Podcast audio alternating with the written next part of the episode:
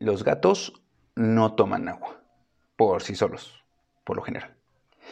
Así que las fuentes son una excelente forma de incentivar el consumo de agua en casa. Este es el episodio número 93 de Jaime y sus gatos.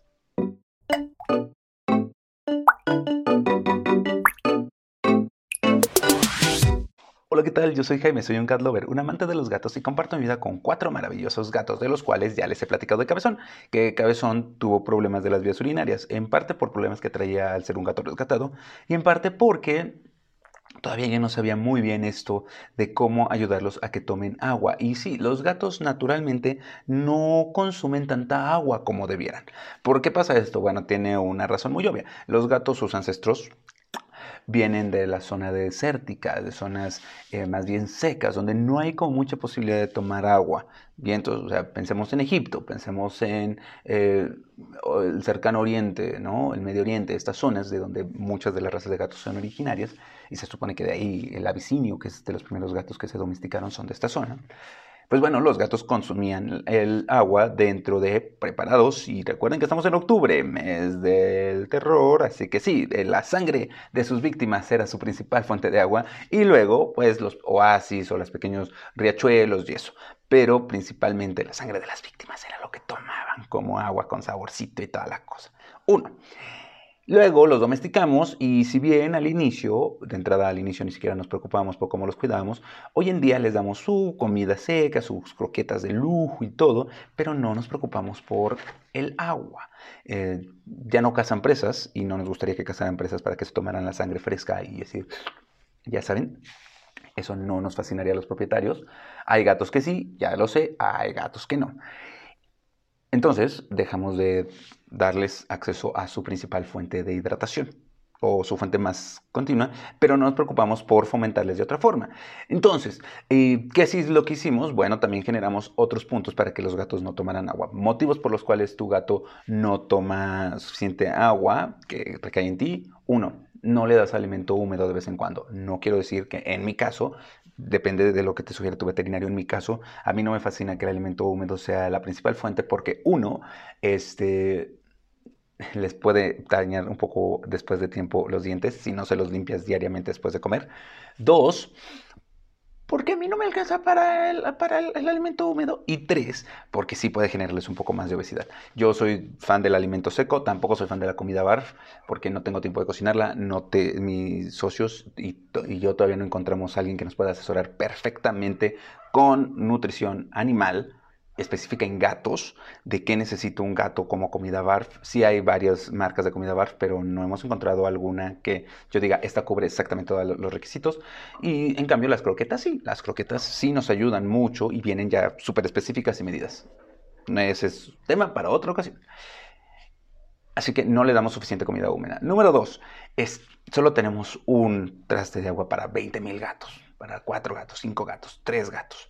Y este mismo traste de agua no lo cambiamos una vez a la semana, dos veces a la semana, tres veces a la semana. Idealmente deberíamos de cambiarlo diario. Solo piensa que tú si dejas un vaso con agua un día y a los dos días te lo quieres tomar ya no sabe bien y ya no te gusta y la tiras. Y aquí dejamos que el agua se quede semanas enteras hasta que se vacíe el traste.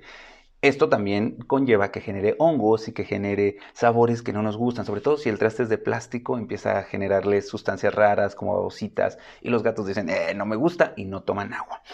Que dejes que se baje mucho el nivel del agua. Por la forma en la que ven los gatos, ellos no alcanzan a ver dónde está el agua. Si no está en movimiento, solo, no, hay, no hay nada. Por eso es que hay gatitos que meten la patita y luego toman agua y después ya toman agua porque están viendo si hay o no hay agua.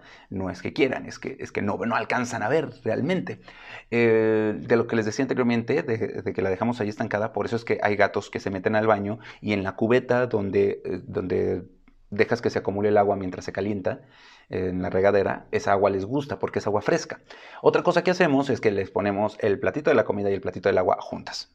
E incluso hay gente que tiene el platito de la comida abajo y el platito del agua arriba o viceversa, para que el gatito no tenga que moverse. Lo que ocasiona esto es que la comida caiga en el agua, la contamine y ya no le guste al gato y entonces tu gato deja de tomar agua. Lo que queremos es que tome agua. Por eso lo mejor es una fuente de agua. Yo acabo de comprar una de Fancy Pets, eh, se la compré a Peludos Felices, que ya saben eh, que con Peludo Feliz compré casi todos los accesorios que tengo para mis gatos, con excepción de los que tengo desde antes de conocer a Peludo Feliz. Y, por ejemplo, Michi Box que me regaló un, un, arañador, este, Arena Miau Miau que me dieron una bolsa de, arena y con ellos la compro, aunque también la vende Peludo Feliz, eh, por cierto. Este, entonces, casi todos los accesorios los tengo con ellos y con ellos compré una fuente que es silenciosa, que le alcanza para 2 litros y que tiene filtritos de carbón activado bastante útiles. Ahora, ¿Por qué las fuentes son una excelente opción para que tu gato tome agua? Uno, porque mantienen el agua en movimiento, ¿no? y esto hace que el agua se esté oxigenando y que tenga un bonito sabor para tu gato. Dos, porque está en movimiento y entonces tu gato, ya sea las burbujitas o la caída del agua o las ondas, eso lo ve y es más fácil que la tome y que diga, ah, mira, aquí hay agua y la puede tomar. Obviamente yo esta la tengo en la parte de arriba de la casa, en otra zona donde tenemos plantitas. Ahí está alejada de la zona de comida y del arenero porque para que no se ensucie.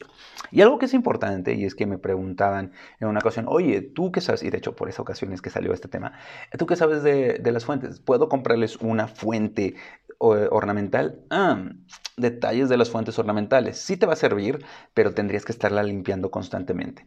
Esta fuente que compré trae filtros de carbón activado que nos asegura que el agua se filtra un poquito antes de salir a que tu gato la pueda tomar. Por lo tanto, el agua está más limpia. ¿no? Una fuente ornamental no tiene este filtro. Si consigues una fuente ornamental con este filtro, pues es muy útil y te puede servir.